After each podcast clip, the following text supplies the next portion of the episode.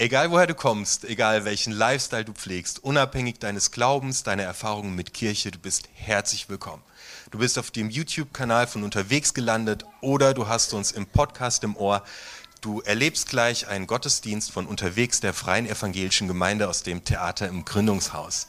Hey, cool, dass du digital mit dabei bist. Hier macht es doppelt so viel Bock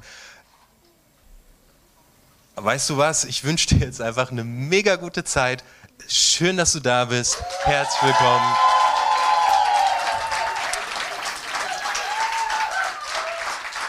Habt eine gesegnete Zeit. So, wir kommen zur Predigt. Und bevor ich gleich den Text vorlese, macht er ja noch eine kurze Zusammenfassung vom letzten Mal. Klaro, voll gerne. Hey, wir sind in der Serie, in der es um Gideon geht, kraftvoll leben. Danke, Frank.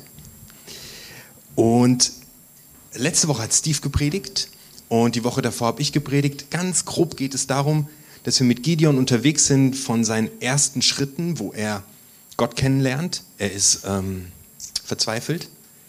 Ähm, die Leute aus seinem Volk sind bedrängt von allen Seiten. Äh, die haben Feinde überall. Äh, die können nicht mal mehr ihre Ernte einfahren, sie hungern, sie sind im Burnout, sie haben nichts mehr und sie verstecken sich in den Bergen. Und dann begegnet äh, Gott dem Gideon und gibt ihm einen Auftrag und eine Identität. Er sagt, du tapferer, mutiger Krieger zu diesem Typ, der sich gar nicht tapfer und mutig fühlt und Gideons Weg beginnt. Ähm, Steve hat letzte Woche darüber gepredigt, dass, ähm, dass Gideon ein Opfer bringt. Das könnt ihr ab morgen auf YouTube ähm, und in unserem Podcast anschauen und anhören. Und heute geht es um folgende Geschichte.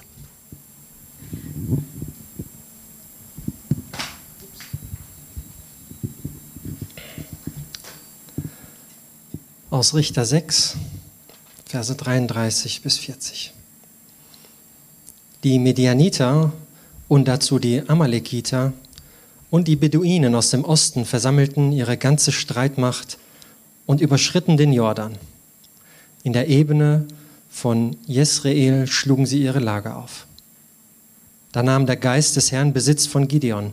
Gideon blies das Kriegshorn, um die Männer der Sippe Abieser zusammenzurufen, und alle folgten ihm.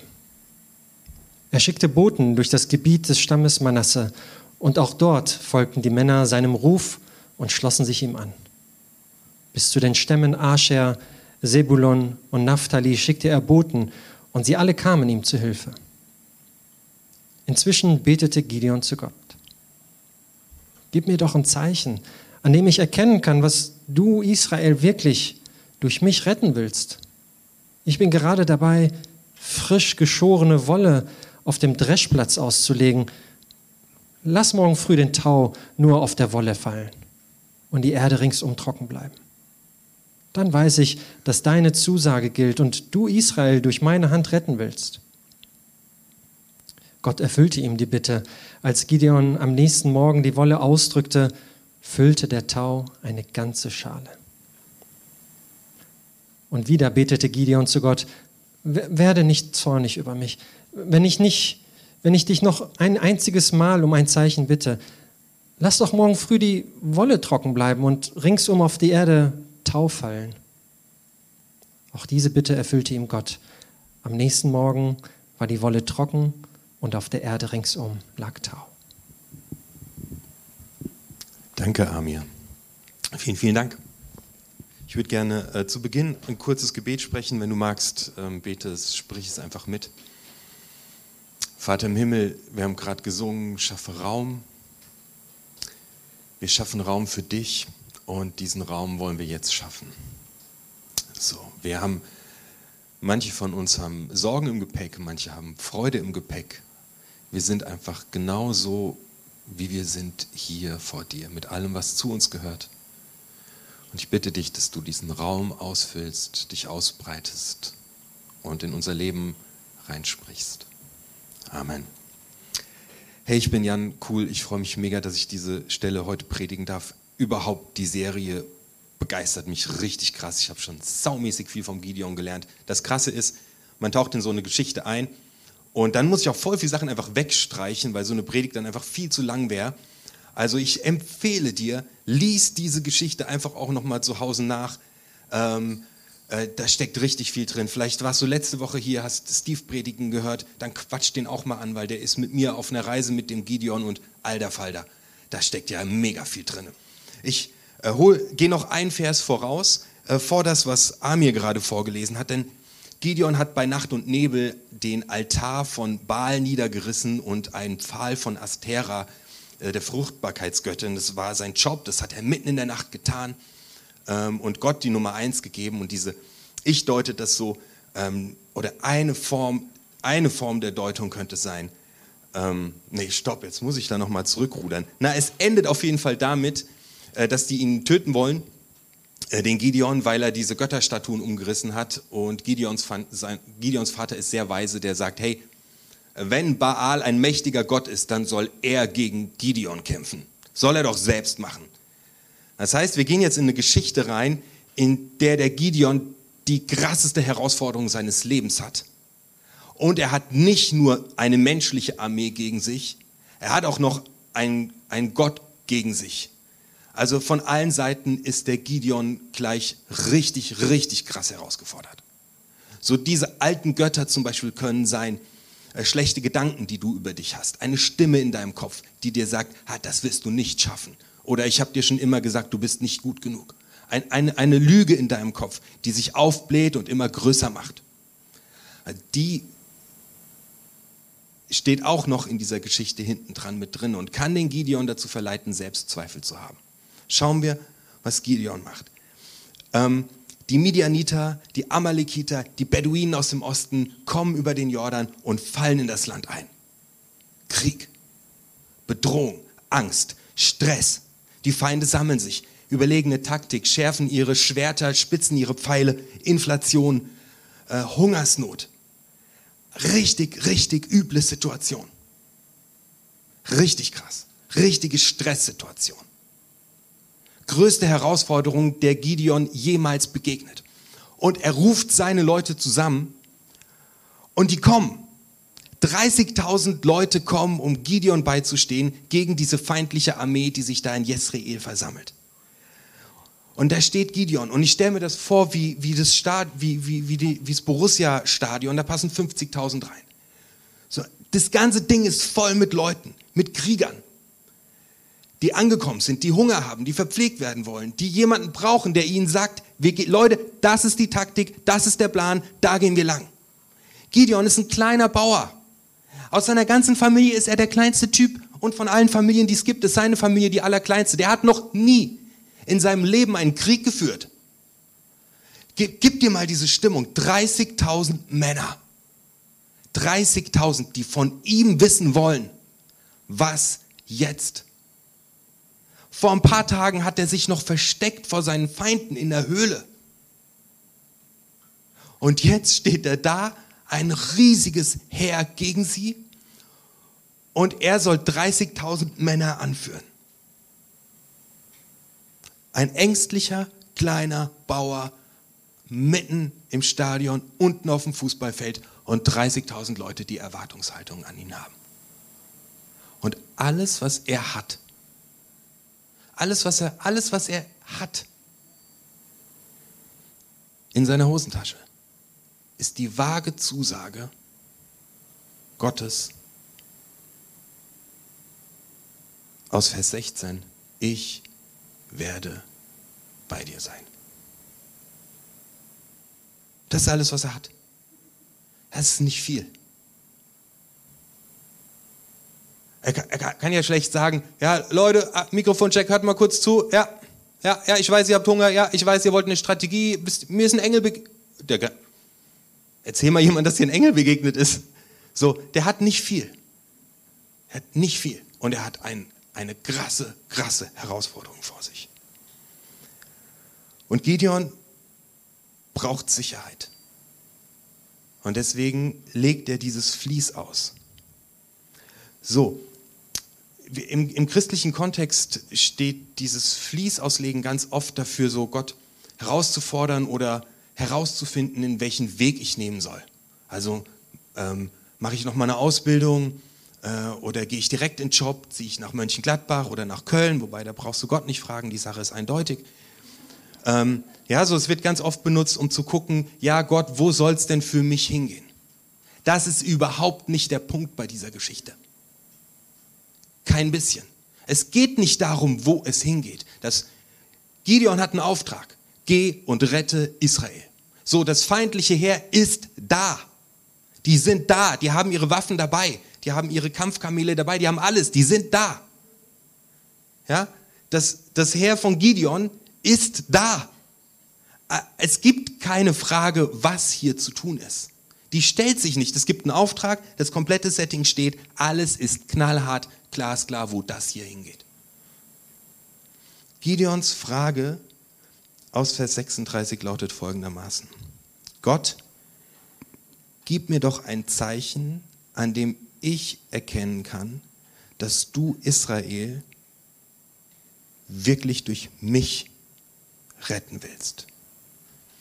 Gideon stellt sich mitten im Tumult, mitten im größten Stress, kurz bevor es kracht, in eine Überforderungssituation.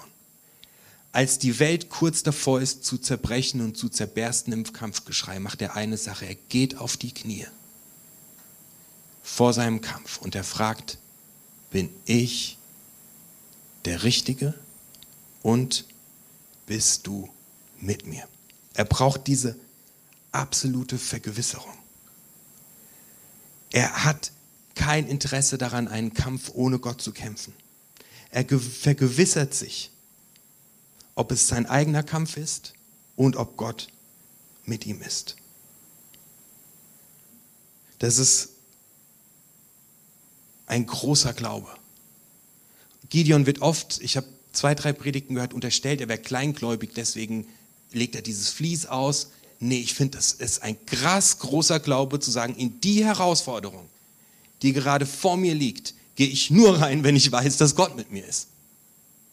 Das ist ein großer Glaube. Gideon fängt an zu wachsen. Schau mal, am Anfang, als er zum ersten Mal Gott begegnet, wie da seine Rede ist im Angesicht einer Herausforderung. Wenn wirklich Gott mit uns ist, wie konnte uns dann so viel Unglück geschehen? Gideon hat eine Erwartungshaltung an Gott und die ist Gott, putz mein Unglück weg, mach mein Leben nice, räum hier auf, räum alle, alle Herausforderungen, die ich vor mir habe, auf die Seite. Gott als jemand, der ihm den Weg bereitet, so dass es keine Sorgen und keine Nöte gibt, der die Feinde wegräumt. Räumt, das ist sein Bild. Und er sagt, wie, wenn es Gott gäbe, dann hätte ich doch nicht dieses ganze Unglück. Früher hatte er die Haltung, Gott muss für mich den Weg freiräumen. Und jetzt steht dieser Typ da und sagt, Gott, wirst du diesen Kampf mit mir kämpfen. Er lernt, in eine Herausforderung reinzugehen. Mit Gott an seiner Seite. Ein krasser, krasser Wachstumsschritt. Gideon wächst in die Selbstwirksamkeit rein, ins mit Gott zusammen eine Herausforderung annehmen. Finde ich das komplette Wisst ihr noch, wisst ihr noch, wie, wie Gideons Selbstbild war? Er ist der Kleinste und ist der Geringste und der Engel des Herrn kommt und sagt, du starker, mutiger Krieger. Gideons Selbstbild und das Bild, das Gott von ihm hat, da liegen ja Universen dazwischen. Zack, so sieht Gott ihn und so sieht er selbst sich. Und jetzt dreht sich das Ganze. Und der Gideon wird von jemand, der sagt, bitte erledigt irgendjemand meine Probleme für mich, zu jemand, der sagt, alter Falter, mit Gott gehe ich in das Ding rein. Wenn Gott da ist, gehe ich da rein. Apostelgeschichte 4 hatte ich in meiner ersten Predigt auch als Beispiel dafür. Die Jünger sitzen zusammen, sind richtig verzweifelt, denn ihnen ist Verfolgung, sie sind von Verfolgung bedroht. Es ist klar, wenn ihr weiter hier äh, erzählt, dass Jesus auferstanden ist, dann wird es richtig, richtig Stress in Jerusalem geben. Und sie fangen an zu beten. Und ich denke so, ja Mann, die beten jetzt bestimmt, dass Gott irgendwie ihre Feinde zum Schweigen bringt und, und, und, und dass das alles irgendwie nett wird und dass die Gefahr weg ist. Aber diese Leute treffen sich und wofür beten sie? Sie sagen, Vater im Himmel, gib uns die Kraft und den Mut, deine Botschaft zu verkünden. Mit Gott in die Herausforderung. Krass, finde ich mega gut. Die Bitte um Mut, um Kraft im Angesicht der Herausforderung. Jesus erlebt was ganz Ähnliches.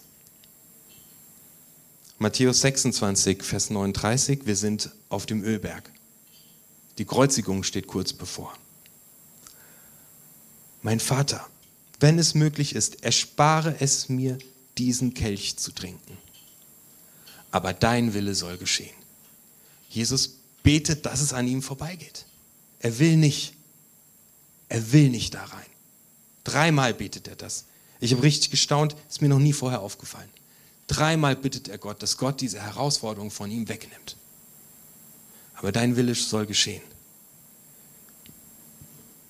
Dreimal verleugnet ihn Petrus. Jesus Christus ist menschenverlassen. Da ist keiner, der mit ihm geht. Und er schreit, mein Gott, mein Gott, warum hast du mich verlassen? Er ist Gott verlassen. Menschen und Gott verlassen. Geht er durch in seinen Kampf hinein. Und kommt dadurch zum Leben. Er geht in seinen Kampf hinein und er steht wieder auf. Gott erweckt ihn zum Leben. Und er ist durchgegangen und er lebt und er verbreitet Leben. Und er kann ein paar Tage später sagen, ähm, ich werde bei euch sein alle Tage. Dass wir wissen, wir werden nie einen Kampf ohne Gott kämpfen müssen. Gott geht mit uns. Unsere Geschwister gehen mit uns. Wir sind nicht allein. Wir gehen zusammen in den Kampf rein. Und das Krasse ist, das, was ich euch gerade vorgestellt habe, ich werde bei euch sein alle Tage, ist nicht aus der Luft gegriffen, sondern ist auch wieder wie bei Gideon mit einem Auftrag verbunden. Macht zu Jüngern, verkündet das Evangelium, geht hinaus, erzählt, ähm, erzählt von dem liebenden Gott, sagt es weiter und ich werde bei euch sein alle Tage bis ans Ende der Welt. Ein Auftrag und eine Zusage. Geh und rette Israel, ich werde bei dir sein, sagt Gott schon zu Gideon. Krasser Zusammenhang. Feier ich. Die Frage stellt sich, also zwei Fragen hat Gideon. Erstens, ähm, ist das überhaupt mein Kampf? Da will er Sicherheit haben. Ist das mein Kampf? Und die zweite Frage ist, wirst du mir beistehen, Gott? Und dann habe ich gedacht, ja, das ist eine mega wichtige Frage, ob das überhaupt mein Kampf ist, der hier gerade ansteht. Manchmal werden uns Kämpfe vor die Füße gelegt, wo wir besser kurz nachdenken sollten, soll ich die, bin ich überhaupt die Richtige oder der Richtige, um diesen Kampf zu kämpfen? Nicht jeder Kampf ist dafür da, gekämpft zu werden. Du kannst dich in unwichtigen Grabenkämpfen verlieren. Du kannst dich damit ablenken, für die richtigen Sachen zu kämpfen, indem du für Quatsch kämpfst. Ja, super viele Kämpfe sind es nicht wert, gekämpft zu werden. Ich habe hab ein paar Fragen gesammelt, die helfen können, herauszufinden, äh, ob etwas überhaupt dein Kampf ist. Die erste Frage könnte sein, was ist eigentlich hier gerade mein Antreiber? Was ist mein Antrieb? Warum will ich diesen Kampf kämpfen? Eine weitere Frage könnte sein, welches Ziel verfolge ich mit diesem Kampf? Lohnt sich dieser Kampf? Kann ich diesen Kampf gewinnen? Ganz wichtige Frage, dient mein Kampf dem Shalom, dem sich ausbreitenden Frieden? Der Auftrag von Gideon ist klar, rette Israel. Friede und Gerechtigkeit sollen sich ausbreiten. Werde ich mit meinem Kampf dazu beitragen, dass Frieden und Gerechtigkeit sich ausbreiten? Wird, mein, wird in meinem Kampf das Evangelium sichtbar sein? Stell dir die Frage, bevor du beim nächsten Mal mit deinem Arbeitskollegen zusammenrasselst, oder bevor du in, in, in, wenn Kämpfe vor dich hingelegt werden. Geh einfach mal diese Fragen durch. Dient es dem Frieden? Lohnt es sich? Kann ich den Kampf gewinnen? Ist es überhaupt mein Kampf? Was treibt mich gerade an? Gehe mitten. Es ist wirklich meine Empfehlung. Wir werden so viel überrollt. Und Gideon ist wirklich kurz davor, überrollt zu werden. Geh auf die Knie. Werde leise.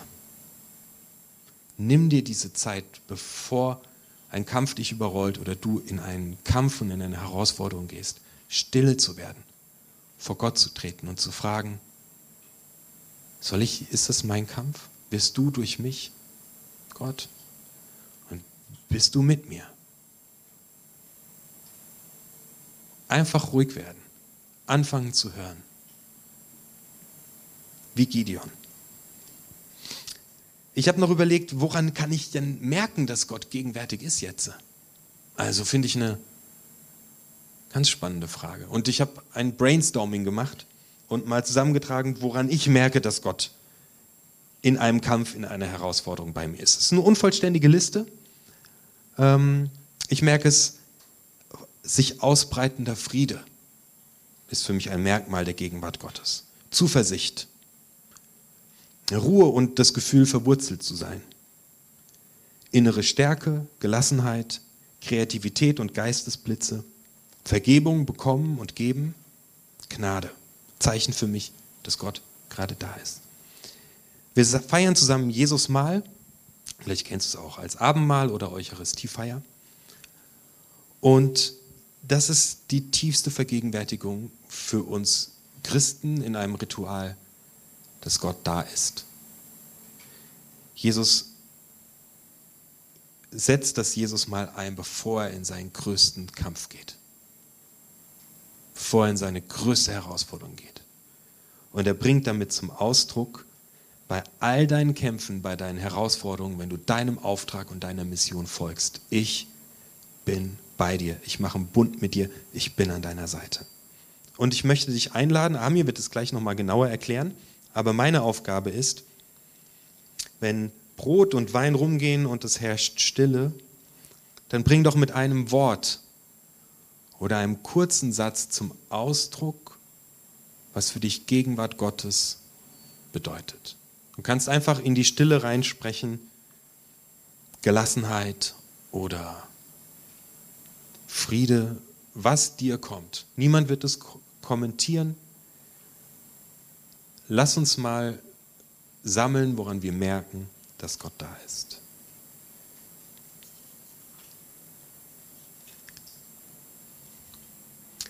Mein Learning Nummer eins ist, ich bete nicht mehr, Gott, nimm mir die Herausforderung weg, Gott, mach mir den Weg glatt, sondern bin ich der Richtige, geh mit mir, danke, gib mir Mut, gib mir Kraft, sei mit mir. Amen. Ich hoffe, dass du eine wertvolle Zeit hattest. Danke, dass du mit dabei warst. Wir können deinen Support unglaublich gut brauchen. Du kannst uns via PayPal finanziell unterstützen. Alle Links und Infos dazu findest du hier oben in der Infobox. Hey, unterstütze uns, indem du unseren Kanal abonnierst. Das kannst du hier unten tun. Und was uns mega hilft für den Algorithmus ist, lass einen Kommentar da. Außerdem haben wir natürlich jede Menge richtig guter Inhalte. Schau dir hier einfach das nächste Video an. Ich freue mich, dich wiederzusehen. Schön, dass du mit dabei warst.